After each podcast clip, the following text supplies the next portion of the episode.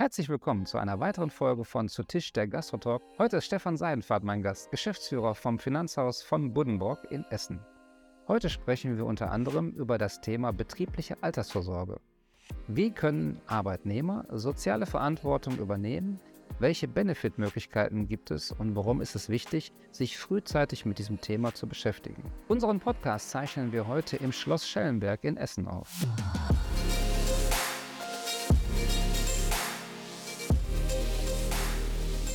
Ja, herzlich willkommen zum Podcast zu Tisch der Gastrotalk. Stefan, lieben Dank, dass wir hier diesen Podcast in der Du-Form durchführen dürfen. Das machen wir eigentlich immer so und ich freue mich natürlich auch, dass du damit einverstanden warst. Ja, klar, sehr gerne. Aufgrund der terminlichen Enge machen wir heute den Podcast in deinen Räumlichkeiten. Auch dafür nochmal erstmal lieben Dank. Ich habe in meinem Intro natürlich schon gesagt, was du machst, wer du bist, aber vielleicht ist es schön, wenn du mal ein paar Worte sagst, wer du bist, was du machst, wo du herkommst und deinen Weg einfach so ja. beschreibst. Klar. Mhm. Ähm, wo komme ich her? Ich bin ähm, seit 2000 in der Finanzbranche, habe als Student angefangen, also wie viele sich dann so in die Branche verirren.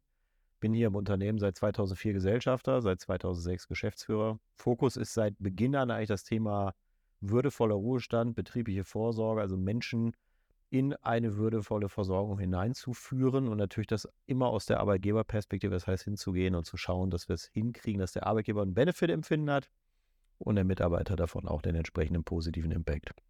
Wie ist das denn passiert? Bist du morgens aufgewacht, hat Klick gemacht und du wusstest, Finanzen ist mein Leben oder wie kann man sich das vorstellen? Klassisches Verhalten für einen 25-Jährigen, ne? Also eigentlich war es, glaube ich, eher der Konflikt mit meinem Senior, der sagte, Stefan, du studierst jetzt bitte so und so und äh, der leicht rebellische Junior, der gesagt hat, nö, mache ich so, wie du dir das vorstellst, nicht. Habe einen Studentenjob gesucht und war wahrscheinlich der einzige Bekloppte in ganz Deutschland, der jemals in so einen Vertriebs-, Strukturvertriebsbüro marschiert ist und gesagt hat, ich suche hier einen Studijob. Und dann war ich relativ schnell mit der obersten Führungskraft der Region am Tisch. Das hat mich irritiert. Da habe ich aber sehr schnell am Anfang verstanden, das war so in wilden 2000, das war noch so wilder Westen, äh, wie leicht man zu der Zeit noch mit wenig Aufwand relativ viel Geld als Student verdienen konnte. Und ähm, ja, und da bin ich irgendwie hängen geblieben. Habe es dann nur irgendwann versucht, etwas seriöser zu gestalten als in der Zeit. Auch damals schon gut angelegt, das Geld? Oder? Ja, ich würde behaupten, ich habe mich damals schon vom Gewissen leiten lassen. Da war vielleicht ein bisschen eine Ahnungslosigkeitskomponente drin, aber ähm, da ich tatsächlich relativ schnell autodidaktisch unterwegs war, habe ich es anders gemacht als die Zielvorgaben. Das war auch nicht so beliebt, aber das hat ganz gut funktioniert. Ja, jetzt ist unser Thema ja eigentlich eher so die Mahlzeiten, also Essen, gehobenes Essen eher oder auch gut bürgerliche Küche? Boah, ich würde mal sagen, bei mir ist ein wilder Mix. Also ein schönes US-Beef esse ich genauso gerne wie ein Jägerschnitzel. Ähm, und wenn ich jetzt nur noch ein Essen auf der Welt aussuchen dürfte, würde ich wahrscheinlich so die, den Großraum asiatische Küche nehmen. Aber ansonsten bin ich da tatsächlich, also ich esse gerne und je nachdem, wie die Kameraeinstellung ist, wird man das vielleicht sogar sehen, ja. Also wir lassen jetzt die Kameraeinstellung so, wie sie ist, glaube ich. Ja, kommen wir vielleicht erstmal zu deinem Business. Ähm, du wirbst ja damit, dass es dein Anspruch ist, jeden Kunden so zu beraten, wie du selbst behandelt werden möchtest. Warum ist dir das so wichtig? Hm, weil du in kaum einer Branche, also zumindest keiner, die ich so gut kenne wie die meine, ähm, so viele schwarze Schafe hast. Das heißt, die Wahrscheinlichkeit, dass du gerade, wenn du nicht in der absoluten Oberliga wirtschaftlich spielst, eher schlecht beraten wirst, ähm, ist sehr, sehr hoch. Und für mich war das, gab es mal eine große deutsche Bank, in die ich reinmarschiert bin und wollte ein Konto eröffnen. Das war eigentlich die Anfangsgeschichte von dem, wie wir das heute machen. Und da war ich ein junger Geschäftsführer. Ich fand mich sensationell. Und an der Bank wurde ich direkt abgefangen am Empfang mit dem Thema, ob ich einen Termin hätte. Da habe ich gesagt, nee, ich wollte eigentlich ein Konto eröffnen und nicht einen Termin haben.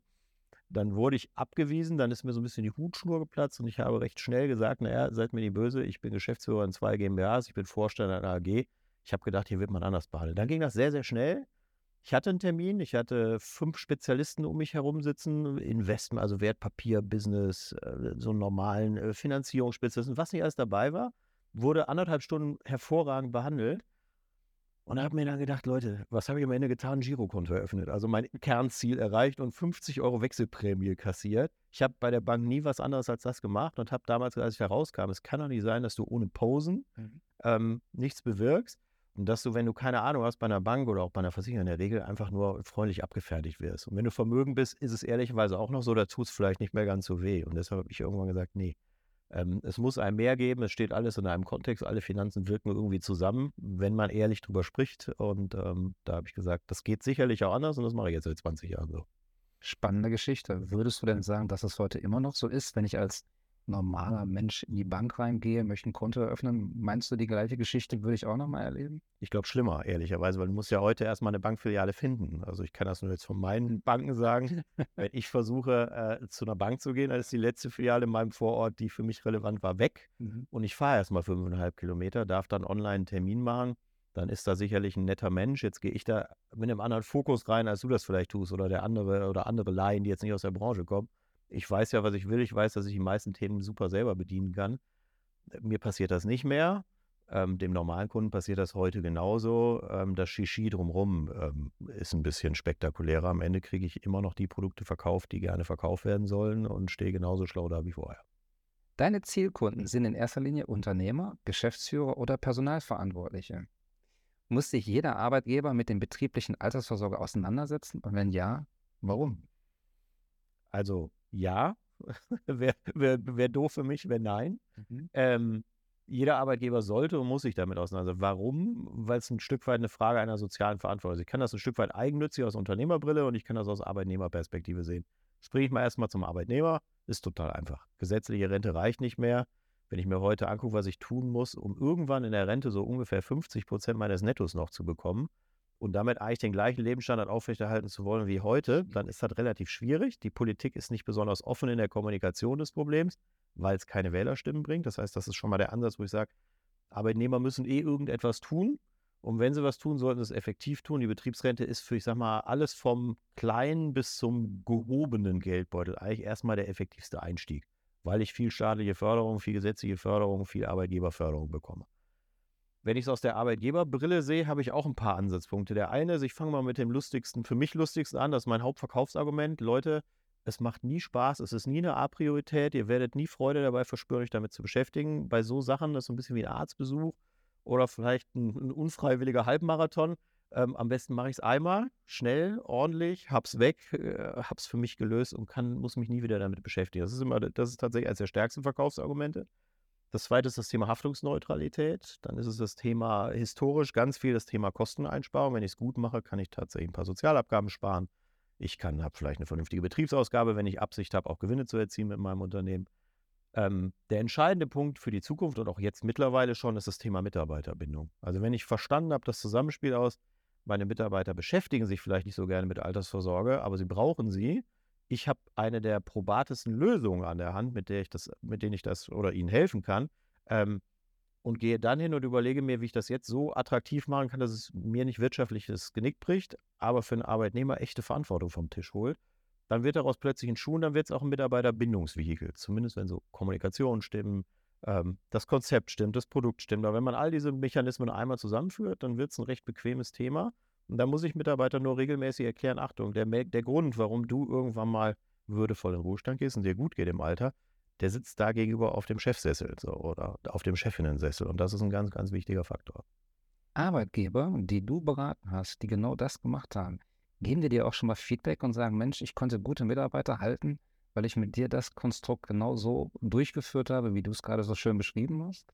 Definitiv. Also erstmal ist der, also der erste Einwand ist immer gleich. Ne? Das Schöne ist, das ist wie in so vielen Themen im Leben, das wirst du aus deinem Business auch kennen. Mhm. Erstmal erklärt dir jemand, weil er Angst hat zu kaufen, warum das alles keinen Sinn macht, warum das auf die Firma nicht passt. Wenn man so ein paar tausend Firmen irgendwann beraten hat, kann man sagen, ja, habe ich schon gehört, habe ich schon gehört, kann ich beantworten. Also die, man darf sich natürlich eine Illusion nicht hingeben. Nur weil du morgen ein schickes Betriebsrentensystem einführst, da einmal eine tolle Infoveranstaltung machst, äh, bleibt jetzt keiner länger, dem irgendwer anders 30 Prozent mehr Gehalt bietet. Mhm wenn du hingehst und es vernünftig gestaltest, das heißt, du gehst zum Beispiel hin, das machen wir mittlerweile viel und sagst, ich mache die Betriebsrente oder auch andere Benefits zu einem festen Gehaltsbaustein. Das heißt, immer dann, wenn die nächste Gehaltsrunde ansteht, dann geht ein Großteil in dein Brutto und dann irgendwann Netto, aber ein gewisser Teil geht auch zum Beispiel in eine Betriebsrente oder betriebliche Krankenversicherung.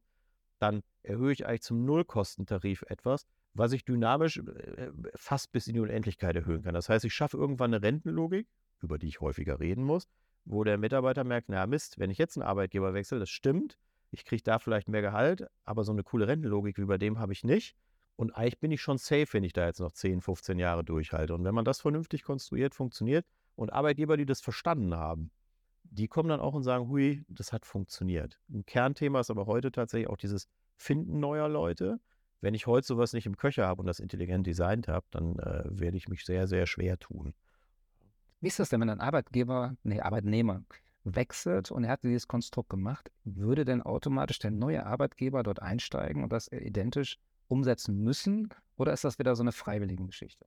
Nee, das ist eine Frage des richtigen Beraters, würde ich jetzt erstmal sagen. Kann ich ein bisschen Werbung für mich selbst machen. Also, wenn du das als, als Arbeitnehmer alleine alles handeln sollst, dann wird das zu dem lustigen Effekt führen, der in unserer Branche so typisch ist. Du machst bei jedem Arbeitgeber irgendwas Neues.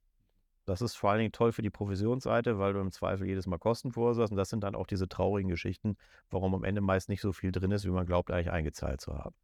Ähm, wenn du als Arbeitgeber wie als Arbeitnehmer vernünftig beraten bist, das heißt, wir sind eigentlich ein klassischer Arbeitgeberberater, aber Teil unseres Modells ist immer zu sagen, liebe Arbeitgeber, wir begleiten sowohl die neu ankommenden, die ja vielleicht auch schon einen Vertrag haben, wenn sie ankommen, wie auch die, die gehen, hin zum neuen Arbeitgeber. So, dann funktioniert das schon, weil ich verschiedene Wege habe. Ne? Ich kann einen Arbeitgeber finden, die sagen, ich nehme das so, wie es war. Das würde ich ehrlicherweise nicht empfehlen, aber das kann passieren. Ähm, der häufigste Fall ist, dass man eigentlich sagt, okay, ich gucke mir mal an, was die neue Firma hat, wie das da reinpasst, ob ich zum Beispiel Werte übertragen kann ins neue System, ob es doch Sinn macht, den Vertrag mitzunehmen. Also muss es einmal prüfen. Mhm. Und dann sorgt man natürlich dafür, dass die Betriebsrente von A nach B nach C nach D mitkommt. Gerade die heutigen Biografien wir haben ja häufig viele Arbeitgeberwechsel drin. Ne? Nicht so wie wir, die wahrscheinlich an einer Stelle professionell erfolgreich versauert sind, sondern heute habe ich ja gerade bei jungen Menschen ja so ein fröhliches Hoppen von Arbeitgebern. Das sieht auch im Lebenslauf. Früher war das tragisch, wenn viele Wechsel drin waren. Heute ist es scheinbar schick zu sagen, ey, boah, ich bin 28, habe schon sieben Arbeitgeber durch. Gerade in der Gastronomie auch, glaube ich, noch. Ja, das ist häufiger. Wo man da gerade am Anfang der Karriere, sagt man, man häufiger wechselt, um Erfahrung zu sammeln und später versucht man natürlich dann Halt zu finden dass man sagt, man hat sich jetzt gefunden, man weiß jetzt, wo man angekommen ist und da möchte ich auch bleiben. Und gerade beim Beruf Koch sagt man mit 40 Jahren, vom, musst du vom Herd runter, da musst du wenigstens in einer Führungsposition sein, sonst äh, wird es dann doch schwierig. Ne? Ich habe viele ältere Köche mal gesehen, die dann auch wirklich echte gesundheitliche Probleme hatten, weil du stehst ja quasi zwölf Stunden am Tag und ja, geht dann auf die Knochen. Jetzt ist ja erschwert unser Business die Healthcare-Welt. Also wir begleiten Krankenhäuser, Reha-Kliniken, Senioreneinrichtungen. Habt ihr auch mit denen schon mal Berührungspunkte gehabt? Also auf der Geschäftsführungsebene sozusagen? Klar, also die haben ja äh, am Ende die gleichen Probleme wie jeder andere Arbeitgeber auch. Das ist ein bisschen äh, special, weil sich manchmal durch Gewerkschaften oder besondere Versorgungswerke wie die Klinikrente oder auch ein Versorgungsmodell der Caritas ähm, so ein paar besondere Spielregeln ergeben. Dann habe ich äh, bei den Ärzten ein paar besondere Spielregeln, die ich einhalten muss. Aber eigentlich ist das Problem, nämlich Mitarbeiter binden, Mitarbeiter finden bei Laune halten und ehrlicherweise, gerade wenn man, ich sag mal, jetzt eher Krankenschwestern, Pfleger nimmt, auch da von einem mittleren Gehaltsniveau die Menschen irgendwann mal eine Vorsorge zu bringen, ähm, die dann noch funktioniert, ähm, eine große Herausforderung. Und auch da ist ja dieser War for Talents, ne? dieses Betteln auch zwischen Krankenhäusern, zwischen Pflegeeinrichtungen, dass man sagt, ja, es gibt halt eigentlich zu wenig in diesen sozialen Berufen, zu wenig Menschen. Also wird auch da Kreativität verlangt. Ich würde jetzt böse sagen, es ist äh, häufig ein gerade im Pflege weniger, aber im Bereich Krankenhaus ein, ein eher unflexibles ähm, Unternehmerklientel. Also die Beweglichkeit zu sagen, ich fasse das mal an, ich kümmere mich, ist noch niedriger als in vielen anderen Unternehmensarten, weil man, glaube ich, auch mit diesem, ja, ich sag mal, Pathos des, ähm, wir helfen Menschen, wir haben sowieso immer zu viel zu tun, wir haben immer Stress, wir sind immer unterbesetzt. Das ist, das wird noch mehr gehypt, als ich das für in anderen Branchen kenne, wo man sagt, deshalb sind aber häufig auch gerade Krankenhäuser, Pflegeeinrichtungen sogar weniger, äh, eher mittelmäßig aufgestellt in dem Thema. Naja, da gibt es ja auch einen Unterschied zwischen private Träger, die vielleicht da so ein bisschen unabhängiger sind und vielleicht offener. Und dann gibt es die kirchlichen, die öffentlichen Träger, die, sage ich mal, in ihren Tarifgruppen natürlich auch gebunden sind. Die sind, da gibt es Personalleiter, die schreiben sich auf die Fahne, ich kümmere mich. Und die muss man ja dann im Prinzip überzeugen können, dass man da einen neuen Weg geht, oder? Die muss man überzeugen, die muss man erstmal abholen. Da muss man auch gucken, häufig sind Personalleiter auch im, im, im Krankenhausbusiness, zum Beispiel beim Pflegebusiness, häufig innerhalb dieser Branche ähm, verfangen. Das heißt, man wechselt so von Krankenhaus zu Krankenhaus. Das heißt, man bringt eigentlich das Mindset, was man im einen Krankenhaus gelernt hat, mit ins nächste. Dadurch ist dieses Aufknacken auch etwas schwieriger. Aber ja, es ist so. Aber man kann auch den kirchlichen oder den öffentlichen, äh, von öffentlichen Trägern gehaltenen Krankenhäusern durchweg helfen. Und bei den Privaten ist es tatsächlich häufig ganz spektakulär, weil die meisten Privaten sind ja auch wild zusammengekauft. Das heißt, auch da gibt es meist einen ganz, ganz hohen Neuordnungs- oder Sanierungsbedarf, weil eben Krankenhausteile zugekauft wurden, die aber mal Teil einer kirchlichen Hand oder öffentlichen Hand waren. Dann habe ich Tarifverträge, die noch fortwirken oder ähnliches. Und dann wird es tatsächlich auf der gestalterischen Seite, um auch die Personalien anzugleichen, ähm, immer und immer komplexer. So, und es gibt wenig Dienstleister in Deutschland, die das können. Da würde ich jetzt frech sagen, gehören wir dazu, aber man muss sich das wirklich angucken. Also man kann nicht einfach sagen, ich gieße da jetzt mit der Gießkanne eine Logik drüber, mhm. sondern muss sich immer erstmal die Altlasten angucken. Und das ist tatsächlich gerade in der Welt der Krankenhäuser nicht ganz trivial. Zur Auflockung unseres Gesprächs bereite ich immer so Entweder-Oder-Fragen vor. Da würde ich dir auch gerne sechs Fragen stellen. Vielleicht gibt es ja auch kurz und knappe Antworten. Was ist dir wichtiger, Ruhm oder lieber eine gewisse Anonymität? Guck mal, die erste Frage hat schon in sich. Äh, tatsächlich eher lieber die Anonymität, auch wenn das nicht ganz zu meinen Social-Media-Aktivitäten passt. Aber ich bin gar kein Mensch, der so gerne sich mit irgendetwas rühmt. Okay. Du machst ja mehr aus so einen extrovertierten Eindruck. Da könnte man ja auch denken, dass man da noch mehr in die Öffentlichkeit treten möchte und sich auch präsentieren kann und möchte, ne? Ja, aber ich wollte immer zum Beispiel aus dem lokalen Klüngel raus. Also selbst Essen hat ja sowas oder das Ruhrgebiet. In Köln ist ja gang und gäbe, aber selbst Essen, ich habe immer gesagt, nee, ich werde in meinem Business so groß und arbeite so aktiv bundesweit, dass ich mir zum Beispiel dieses lokale, ich muss da sein, ich muss da gesehen werden, ich muss das und das repräsentieren, einfach gar nicht brauche. Da ist mir dann tatsächlich das Thema soziale Medien sogar bei weitem lieber. Was benutzt du lieber, Aufzug oder Treppe? Treppe tatsächlich. Treppe, das ist auch gesünder, ne? Bist du eher für ein Abenteuer oder für Stabilität von deiner Einstellung her? Das würde ich tatsächlich mit meinem Extrovertierten und Introvertierten, was ich in einer Person vereinige, ähm, zusammenbringen. Also im Privaten bin ich tatsächlich gar nicht so abenteuerfreudig. Also bleibe ich gerne in meiner, meiner Komfort- und Kompetenzzone. Mhm. Beruflich bin ich recht berüchtigt dafür, dass ich gerne neue Wege ausprobiere, viel Pionierarbeit mache. Vielleicht hält sich das aber genau deshalb auf die Waage. Ja, das wird auch in deinem Business sicherlich dein Erfolg sein, ne? wenn du das so machst. Kann ich mir sehr gut vorstellen. Ewige Jugend oder unendlicher Reichtum? Reichtum oder Jugend? Am besten beide. Also ich, wollte gerade sagen, ich bin, ich bin ja tatsächlich voll im Alter der Midlife-Crisis. Im Moment würde ich sagen, lieber unendliche Jugend, weil man einfach so das Gefühl hat, so nach hinten wird die Zeit knapper. Mhm. Also Reichtum, wenn ich Reichtum mit Geld übersetze, ist für mich tatsächlich kein großer Trigger. Okay. Die eigene Meinung sagen oder immer den Erwartungen anderer entsprechen? Das ist leicht. Die eigene Meinung sagen. Da bin ich doch relativ gerade. Dito, würde ich auch immer so machen. Was ist wichtiger, Wissen oder Glück? Aber die ist, die ist tückisch. Ich würde sagen, also die, die, die, die einfache Antwort ist ähm, definitiv Glück. Das würde ich unterstreichen.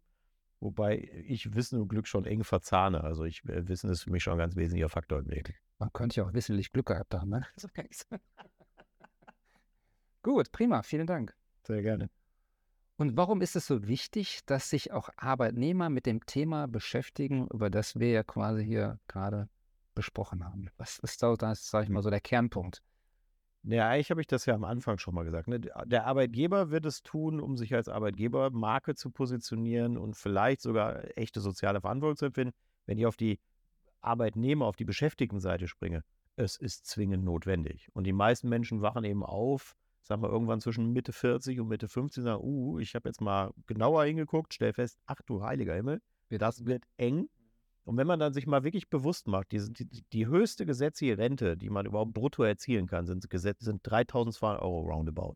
So, da zahle ich noch Steuern und Krankenversicherung, und Pflegebeiträge drauf. Dann kann ich mir überlegen, was überbleibt und sehe sogar die, die im Top-Bereich verdient haben und gesetzliche, gesetzliche Rente bekommen, werden wahrscheinlich ein Problem bekommen, weil die werden keinen Lebensstandard von zweieinhalbtausend Euro netto haben, sondern wahrscheinlich etwas mehr. Wenn ich jetzt auf die unteren Berufsgruppen springe, wir haben in Deutschland gerade eine, eine ähm, Bruttorente von 910 Euro im Durchschnitt. 910? Mhm. Das ist der Durchschnitt über West und Ost, über Frauen und Männer. Frauen haben tatsächlich im Schnitt 40 Prozent weniger Rente als die Männer. Das heißt, bei Männern sieht es tatsächlich einen Tacken besser aus. Aber wenn man einfach sagt, naja, ich nehme, ich durchschnittliche Rente eines Vollzeitbeschäftigten ist roundabout 1600 Euro momentan. Jetzt überlege ich mal, dass ich davon vielleicht dann 1300 Euro im Portemonnaie habe und jetzt alle Kosten, die ich habe, mit diesen 1300 Euro bestreite, dann ist eigentlich die Aufforderung zu, ich mache was, mhm. ähm, relativ hoch. Und ich kann ja zwei Sachen machen. Ich fange früh an mit ein bisschen Geld und vielleicht ein bisschen mehr Risiko und Renditechance. Oder ich fange spät an, was aber dazu führt, ich muss ganz schön viel Geld zur Seite legen, ähm, habe wenig Zeit, scheue vielleicht da genau deshalb das Risiko, führt dazu, dass es dann immer komplizierter wird. Und wir treffen halt häufig den Fall, wo man sagt, ja, ähm, leider schon ziemlich alt, um jetzt noch wirklich was zu bewegen. Oder man muss sehr mutig sein. Ne? Und das ist was, weshalb ich sage, nee, jeder Arbeitnehmer und gerade je jünger, desto besser. Es ist ein kleines Wehwehchen, ob ich mal 50 oder 100 Euro im Monat weglege. Es kann ein ziemlich großes Wehwehchen werden, wenn ich einem End-40er sage, naja, Auch so 1500 bis 2000 Euro im Monat wären schon gut, wenn du dieses Lebenshaltungsziel noch erreichen willst. Da gucken die Leute halt etwas traurig an, mhm. kann halt keiner. Da muss man sagen, gut, dann kannst du heute eigentlich schon planen, wie dein Lebensstandard in Rente aussieht, nämlich definitiv ganz anders als äh, vielleicht gedacht und jetzt. Ich denke, in jungen Jahren denken die Menschen erstmal anders. Die wollen erstmal leben. Ne? Ein bisschen Geld verdienen, viel Freizeit haben und dementsprechend auch das ausgeben. Da denkt noch nicht so jeder drüber nach, Mensch, was passiert denn mal, wenn ich 60, 65 oder älter bin?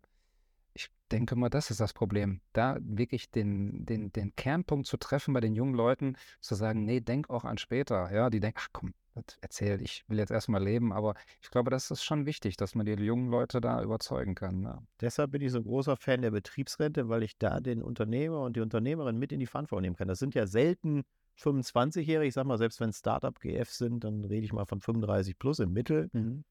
Wenn ich klassische Old Economy nehme, dann sitzen da eben doch eher die 50-Pluser. Das heißt, ja, ist die Lebenserfahrung da. Man weiß eigentlich, wie es ist. Man kennt vielleicht seine eigene Situation, hat schon Leute in Rente gehen sehen und gewusst, was die dann kriegen. Mhm.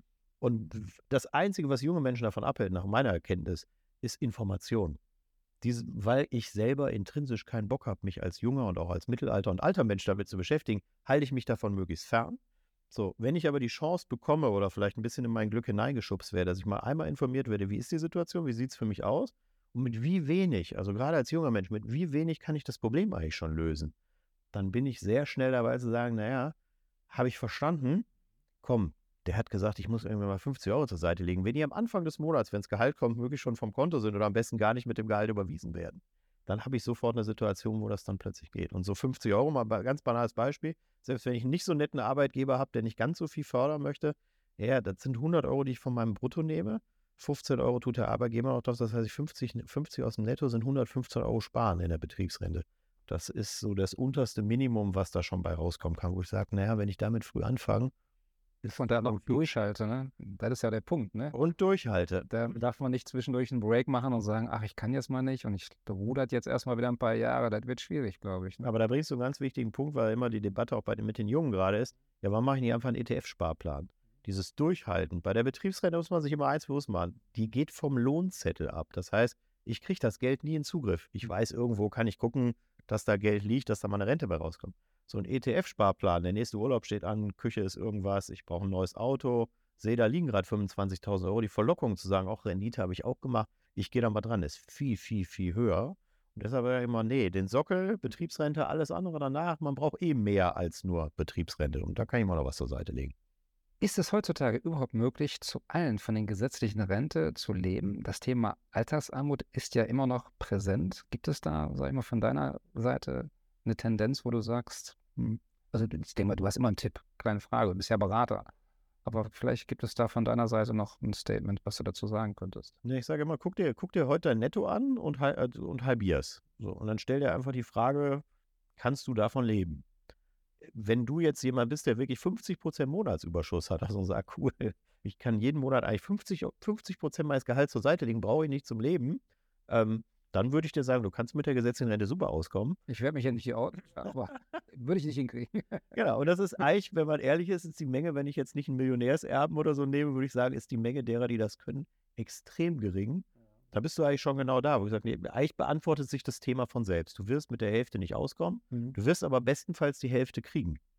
Und damit ist die gesetzliche Rente ein, ein, darf man ja auch nicht unterschätzen. Es ist immer noch und wird es auch in Zukunft sein, ein wichtiger Baustein von Altersvorsorge.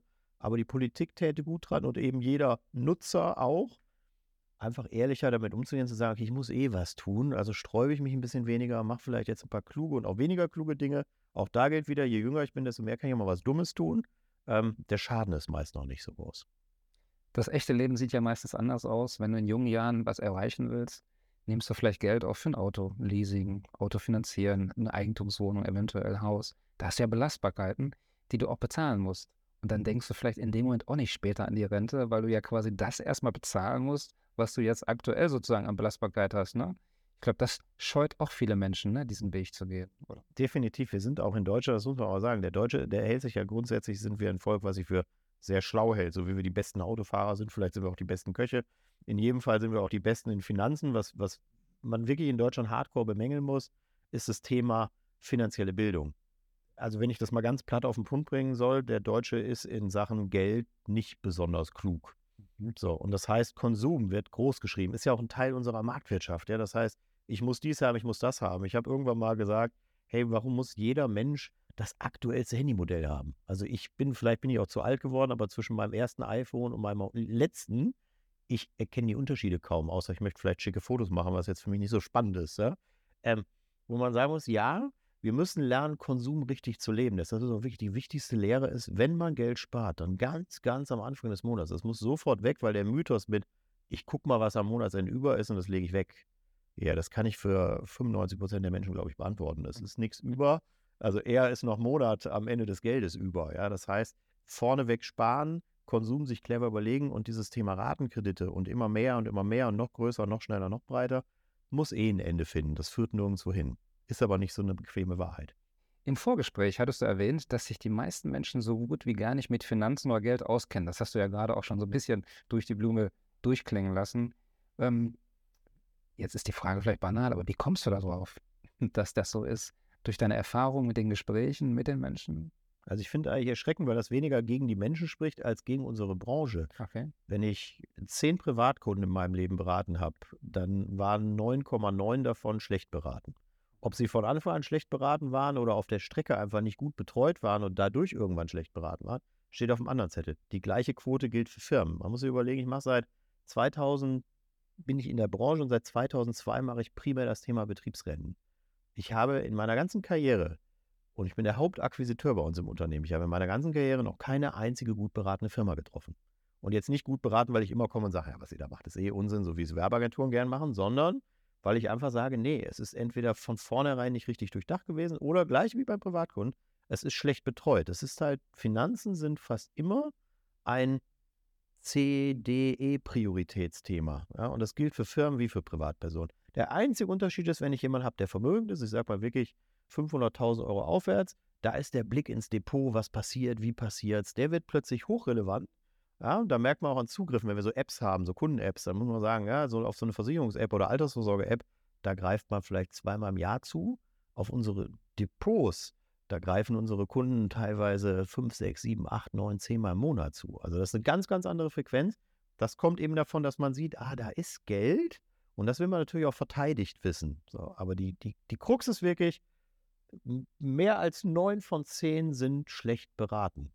Und wenn man wirklich mal einen gut beratenden Privatkunden insbesondere trifft, dann kann man meist davon ausgehen, der hatte wirklich durch zum Beispiel die Ausbildung oder das Studium eine wirkliche finanzielle Vorbildung mhm. oder hat sich echt reingefuchst. Es liegt ganz, ganz selten daran, dass der so einen wahnsinnig netten, aufgeklärten Berater hatte.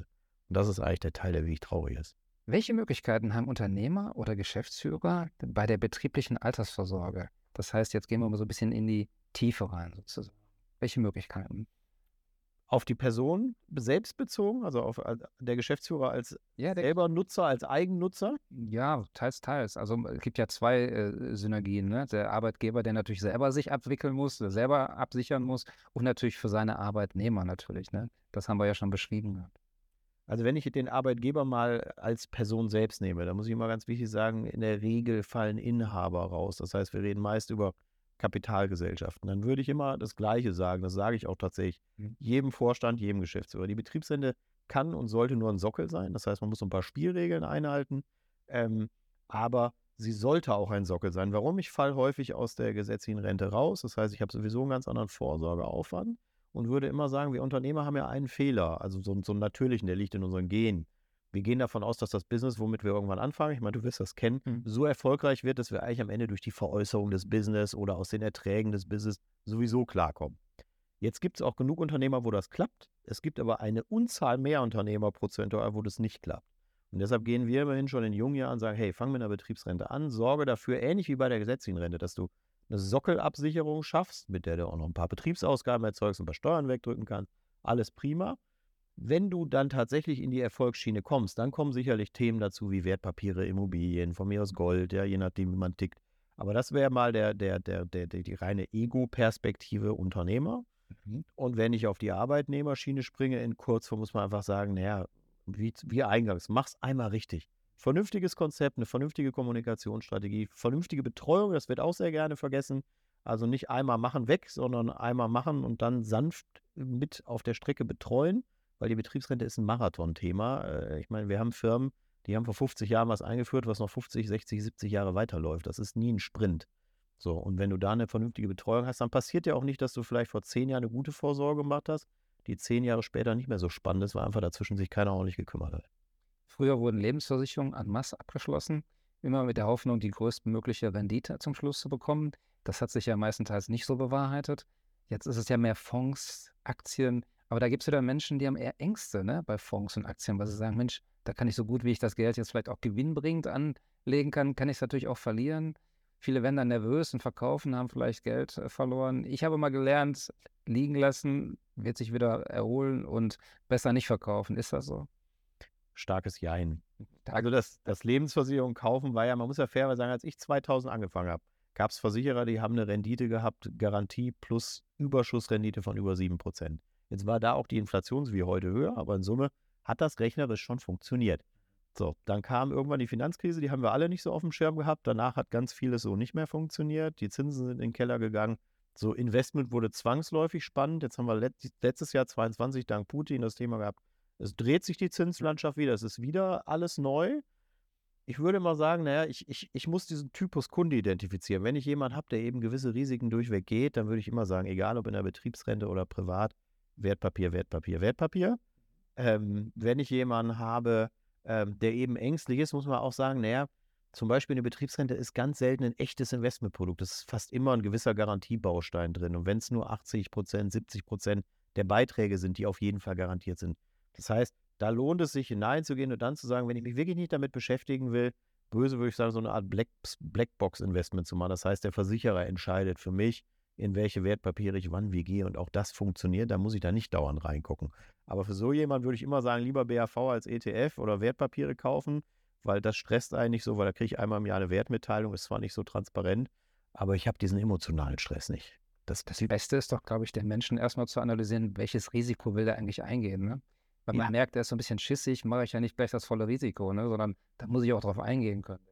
Ja, und ihn auch dahin führen, ne? Ein bisschen kitzeln, warum ist was wie, wo kommt die Angst vielleicht her? Ja. Was ist das persönliche Profil? Ich habe, wenn ich einen Single ohne Kinder habe, äh, habe ich ein ganz anderes Risikoprofil per se schon, als wenn ich jemanden habe, der eine Familie vielleicht so als Haupternährerin, Haupternährer ernähren muss. So, und das muss man sich angucken und das Krasse ist und das Spannende an meinem Job ist, das ändert sich im Leben ja auch ein paar Mal. Ne? Da gibt es ja sowas wie Scheidungen, Ehen, ähm, Kinder, keine Kinder. Also da passiert ja so viel, dass man sagt, naja, man muss auch da regelmäßig hingucken. Stimmt. Welche gesetzliche Regeln müssen denn eingehalten werden? Beim Thema Betriebsrente? Ja. Nee, erstmal müssen ein paar, mit ein paar Mythen aufgeräumt werden. Es wird immer gesagt, es gibt eine BAV-Informationspflicht, es gibt eine BAV-Pflicht, das gibt es alles nicht. Es gibt ein paar Gesetze, die das ganze Thema regeln. So, wenn ich jetzt auf der Arbeitnehmerseite bin, sowas wie die Einstandspflicht des Arbeitgebers. Das heißt, wenn ich irgendwas an Betriebsrente verspreche, dann muss ich als Letzter einstehen. Heißt, wird der Versicherer ausfallen, wird der Protektor als Absicherung der Versicherer ausfallen, dann stehe ganz am Ende ich als Unternehmer mit meinem Unternehmen für die Rente gerade. Das muss man wissen. Wenn jemand Entgeltumwandlung macht, das heißt aus dem eigenen Brutto-BRV spart, dann muss ich darauf achten, dass eine gewisse Mindestleistung rauskommt. Ich muss auch eine Mindestförderung erbringen seit 2019. Das heißt, ähm, wenn ein neuer Vertrag abgeschlossen wird, muss ich 15 Prozent obendrauf tun. In den meisten Fällen, Ausnahmen bestätigen Regeln, springen wir aber heute jeden Rahmen. Wenn ich jetzt für mich etwas tue, als Geschäftsführer beispielsweise, dann muss ich sagen, es muss angemessen sein. Das heißt, die Rente muss irgendwie zu meiner Gehaltslogik passen. Ich muss gewisse Wartezeiten erfüllen. Meine Firma braucht ein gewisses Mindestalter. Ich muss eine gewisse Erfahrung als GF haben, damit ich sagen kann, naja, das ist jetzt nicht irgendwie ein Steueroptimierungsmodell, über das wir reden, sondern das ist eine ernst gemeinte Altersversorgung. So, und wenn ich das einhalte, dann kann eigentlich nicht viel schiefgehen. Tipp ist eh immer, ob man uns oder jemand anders fragt, immer einen Profi fragen und dann einen Profi für Betriebsrennen, nicht einen Profi für Versicherung. Das sind nämlich zwei ziemlich verschiedene Dinge häufig. Wir kommen zur zweiten Runde, zur Entweder-Oder-Frage, zur Auflockerung des Themas hier. Bist du eher ein Pessimist oder Optimist? Zweckpessimist würde ich es nennen. Also die Menschen um mich herum würden mich als Optimisten bezeichnen, ich würde mich eher als strategischen Pessimisten bezeichnen. Ich denke viel aus der, aus der Worst-Case-Situation, wenn ich als Unternehmer ticke mhm. ähm, und schaue dann, dass ich hinbiege. Privat bin ich eher Optimist. Schön. Ähm, wenn du etwas investieren wirst in Immobilien, eher Neubau oder Altbau? Du triffst jetzt hier einen echten äh, Geschädigten. Also ich habe selber tatsächlich auch mit Immobilien schon experimentiert. Mhm. Und wenn du, da kann ich nur aus meiner ganz praktischen Erfahrung, die ist höchst subjektiv, das würden meine Immobilienexperten komplett widerlegen. Also ich wäre eher für neu oder einen gut sanierten Bestand als jetzt zum Beispiel eine Denkmalsanierung. Das ist aber wieder persönlicher Erfahrungshorizont. Aber wenn du jetzt persönlich ein Haus kaufen würdest, eher Neubau oder Altbau? Aus der Erfahrung, dass ich gerade einen Altbau als Privatimmobilie saniert habe, den ich jetzt sehr schön finde, aber alles mitgemacht habe, was mit dem Altbau geht, würde ich wahrscheinlich eher in Neubau investieren. Okay. Bist du ein Mensch, der so sehr gut äh, verzeihen kann oder kannst du auch vergessen, dass du dann sagst, ich gehe da drüber weg? Also ich kann beides. Ich glaube, das ist eine große Stärke von mir. Ich bin kein besonders nachtragender Mensch, sondern ähm, ich merke mir gewisse Dinge tatsächlich. Ich vergesse mhm. nicht so viel, aber ich sag mal, es gibt ein Guthabenkonto, da hat man viel äh, Guthaben. Kann man für sich behalten. Mhm. Das ist ein menschlicher Zug. Den einzigen Traum verwirklichen oder den Traum eines geliebten Menschen unterstützen? Ja, das ist auch, das ist auch wieder eine dieser bösen Fragen, ne? Man kann jetzt nur verlieren, oder? Äh, man, da kann man nicht gewinnen. Also ich würde mal sagen, wenn ich wirklich 50-50 wähle, dann lieber den eines geliebten Menschen erfüllen und dabei helfen, dass er in Erfüllung geht. Spätestens, wenn man Kinder hat, kommt der Gedanke eh. Dann bist du der so. Gutmensch, ne? Genau, aber es gibt so ein, zwei Sachen, die würde ich schon auch noch gerne für mich selber erreichen. Klar. Was ist für dich wichtig? Gleitzeit oder eher so eine Pünktlichkeit? Pünktlichkeit definitiv. Wobei das, und da ist der, der äh, Blinde, der über die Farbe redet. Sagen wir mal, fünf bis zehn Minuten muss man bei mir Toleranz schon mal mitbringen. Insofern. Aber deshalb schätze ich es trotzdem umso mehr. Dass man pünktlich ist, ne? Ja. Letzte Frage von dieser Fragerunde. Würdest du lieber in der Vergangenheit oder in der Zukunft leben? Auch da würde ich auf meine Midlife-Crisis anspielen und sagen, nee, Vergangenheit, wenn es nicht so weit in der Vergangenheit ist. Also wenn ich in meine Branche gucke, weiß ich, es war vor 20, 25 Jahren bei Weitem einfacher. Mhm. Ähm, und es gibt Dinge wie zum Beispiel, sag mal, der, der Teufel hat ein Produkt erfunden, das ist das Smartphone. Also ich bin gar kein großer Fan davon. Ich habe denke, das hat so viel Leid und so viel, so viel Probleme und Baustellen ins Leben, wo ich sage, eine Prä- eine Prä-iPhone-Zeit oder Prä-Smartphone-Zeit finde ich super, wobei ich meine PS5 trotzdem ganz cool finde. Also ich würde es sehr aus, austaxieren. Ja, das iPhone ist schon eine Revolution gewesen ne, in unserer Generation. Das habe ich auch gemerkt. Gut, danke. Sehr gerne. Was können Arbeitnehmer tun, damit sie im Alter gut versorgt sind?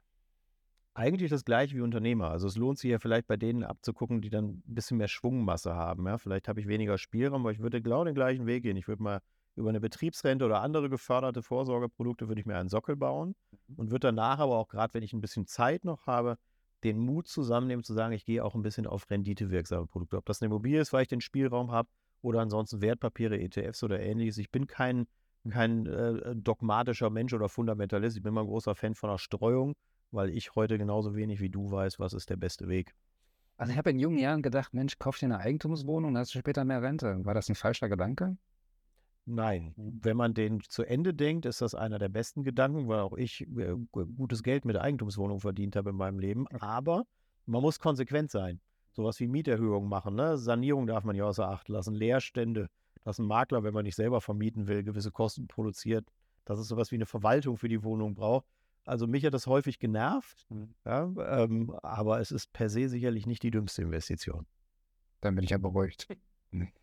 Kannst du das mal auch als, als sogenanntes Rechenbeispiel erläutern, diese Altersversorgung? Gibt es da ein Rechenbeispiel? Kann man sagen, was man, ich sag mal, an Rendite oder Mehrrente dadurch verwirklichen kann, wenn der Arbeitgeber das fördert, wenn man die ich sage mal, gesetzlichen Dinge sieht und das, was man freiwillig noch machen kann. Gibt es da einen Unterschied? Sie hast mehrere Fragen, sorry.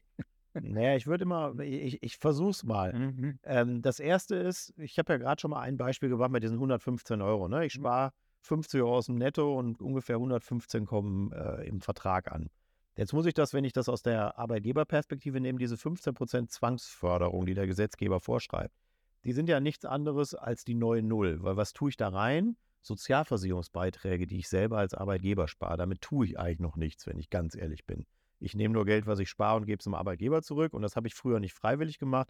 Deshalb hat mich der Gesetzgeber gezwungen. Was wir Arbeitgebern immer sagen, ist, hey, schau mal, dass du eben wirklich Betriebsrente als Lohnbestandteil siehst und eben ein Mehr machst zur Abgrenzung von Wettbewerb, aber auch um soziale Verantwortung ernsthaft zu übernehmen. Und dann komme ich ja recht schnell dahin, wenn ich vermögenswirksame Leistungen zum Beispiel kombiniere, plus die gesetzliche Mindestförderung, und dann vielleicht sagt, naja, so jedes, jede Gehaltserhöhung, ich tue noch einen Zehner dazu.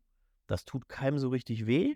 Ja, selbst wenn man viele Mitarbeiter hat, es entwickelt sich trotzdem eine Rente. Und dann muss ich muss ja eins schauen, wenn ich weiß, dass mein Arbeitnehmer keinen Bock auf Altersvorsorge hat. Ich weiß aber auch und er eigentlich auch, ey, ich muss, hm. dann würde ich so viel wie möglich auf meine Seite ziehen. Und der Rest ist Gestaltung. Und dann kann ich ja da hinkommen, dass ich sage, naja, theoretisch kann ich dem Arbeitnehmer auch seine Betriebsrente finanzieren für ihn zum Nulltarif. Und wenn ich es ganz clever mache, bleibt es für mich auch nah am Nulltarif, wenn ich es nämlich zum Gehaltsbestandteil mache und einfach in meiner Lohndynamik plane. Und Fischer, diese einfache Rechnung, naja, wenn ich 200 Euro mache, dann muss der Arbeitgeber 30 Euro dazu, dann sind 230 Euro und die kosten mich ungefähr 100. Da würde ich immer sagen, ja, wenn ich jetzt noch ein gutes Produkt nehme mit einer hohen Investmentquote, ja, dann wird da immer was Vernünftiges bei rauskommen. Das kann Hexenwerk. Dankeschön. Ja. Sehr gut erklärt. Dankeschön. Eine Frage, die du vielleicht schon ansatzweise beantwortet hast, hätte ich trotzdem nochmal. Unternehmer oder Geschäftsführer haben vielleicht auch schon sogenannte Altlasten. Es wurden Verträge in der Vergangenheit abgeschlossen, die heute vielleicht nicht mehr so zu unterzeichnen wären. Äh, was gibt es denn da noch für Möglichkeiten? Was könntest du noch mal so als Tipp geben? Ich könnte ja jetzt episch zur Auswahl, dann machen wir vielleicht noch mal einen Podcast zu. also ich glaube, der wichtigste Teil ist, erstmal sich gewahr werden, dass es dieses Problem gibt. Mhm. Oder wenn die Frage bei einem auftaucht, zu sagen, mal, irgendwie kommt mir das Spanisch vor, da passt irgendwie eins nicht zum anderen. Wirklich mit dem Profi hinsetzen und da mal die Optionen durchspielen. Man kann so als Faustformel sagen, bis 55 ist der Lebensalter tatsächlich des GF, ist der Spielraum meist noch sehr, sehr groß. Mhm. So, danach wird es immer komplexer.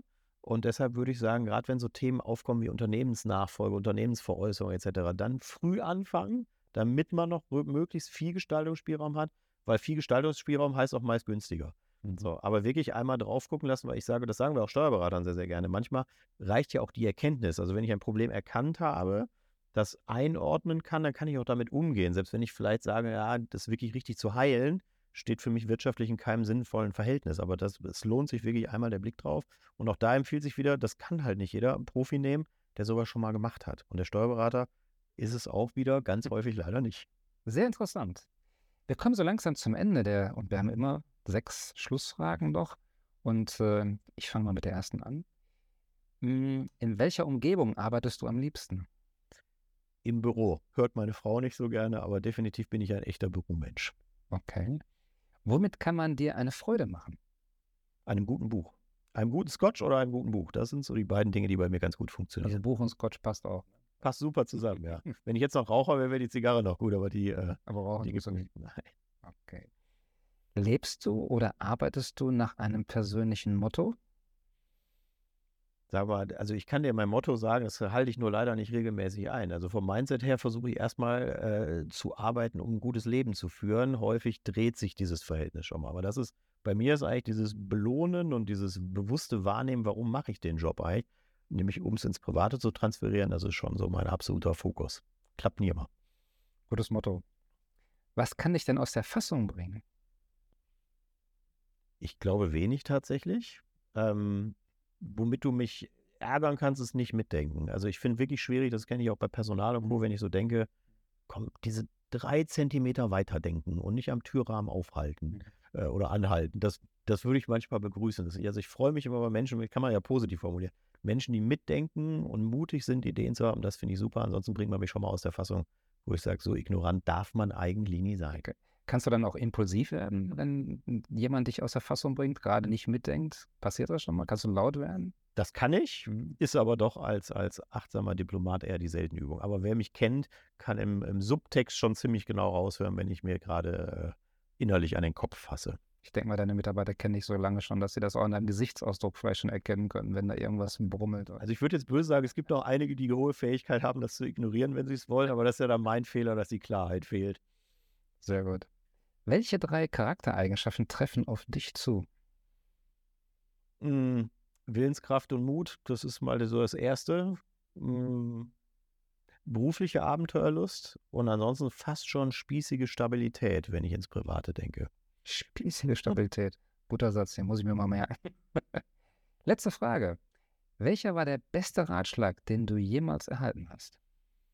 Ein echter Unternehmerratschlag, wenn du hinfällst, steh wieder auf, weil erfolgreich wirst du nur, wenn du einmal mehr aufstehst als die anderen. Stefan, danke für dieses wirklich sehr interessante Gespräch mit dir. Danke, dass wir deine Räumlichkeiten nutzen durften. Das war ein spannendes Thema gewesen und ganz lieben Dank dafür. Sehr gerne, Thomas. Vielen Dank. Ja.